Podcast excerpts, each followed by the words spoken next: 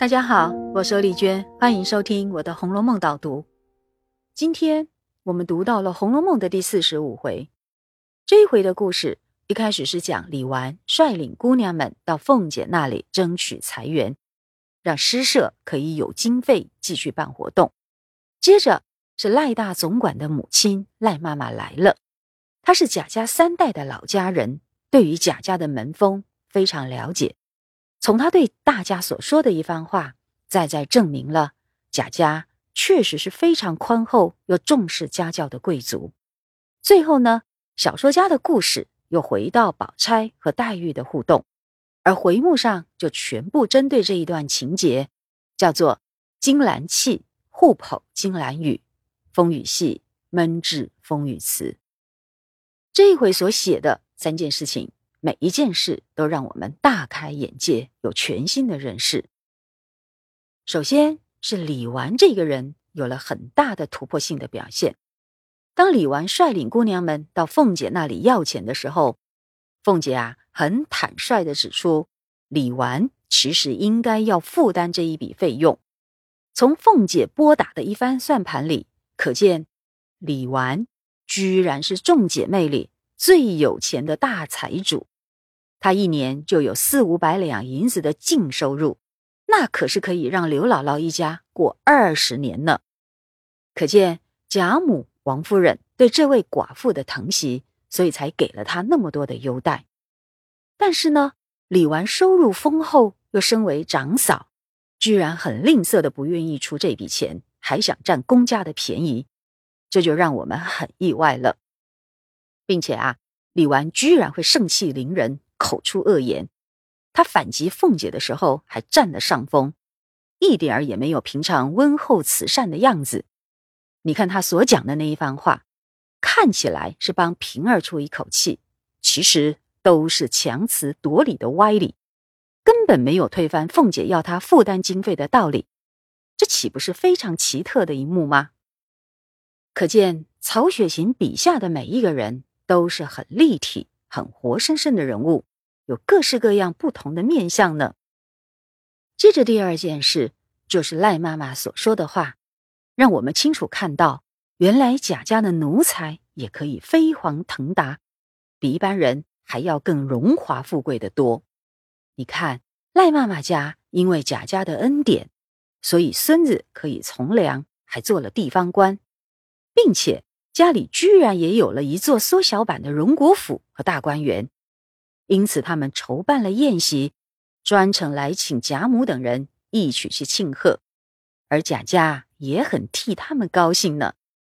再看大家在整个谈话的过程里，凤姐处处表现出对赖妈妈这位老长辈的尊重，这哪里有一点主子对下人的架势？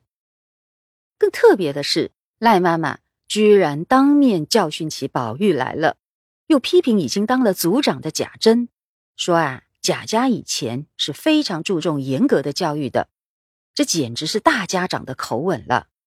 由此可见，这一段又清楚呈现了贾家的主仆伦理，并不是上对下的剥削或压榨。相反的，贾家维持了贵族的优良风范，宽柔待下，甚至把奴才当做自家的责任，必须照顾他们的福祉。这就是曹雪芹所要表彰的贵族文化的价值之一啊！讲完了这第二个重点，最后的第三件事就是宝钗、黛玉这两个人之间的新局面了。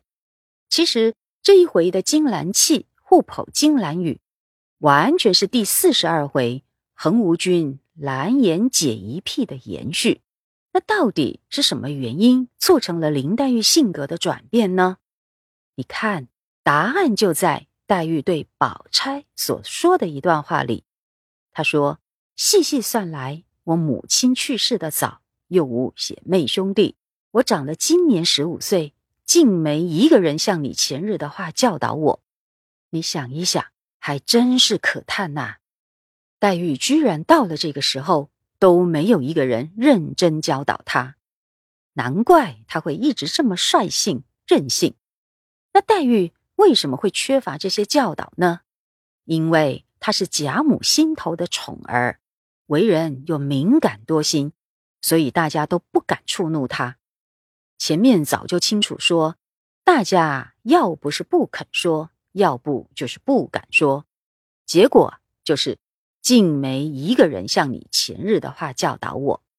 而现在呢，宝钗肯苦口婆心的教导他了，即使中年逆耳，都愿意花时间给他劝告，而不是敷衍他，不管他，让他继续犯错。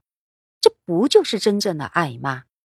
世界上不也只有真正爱我们的人才会这样做吗？因为真正爱我们的人才会担心我们的未来，也才会为我们的痛苦感同身受。所以。即使你不爱听，他还是要苦口婆心的劝告你。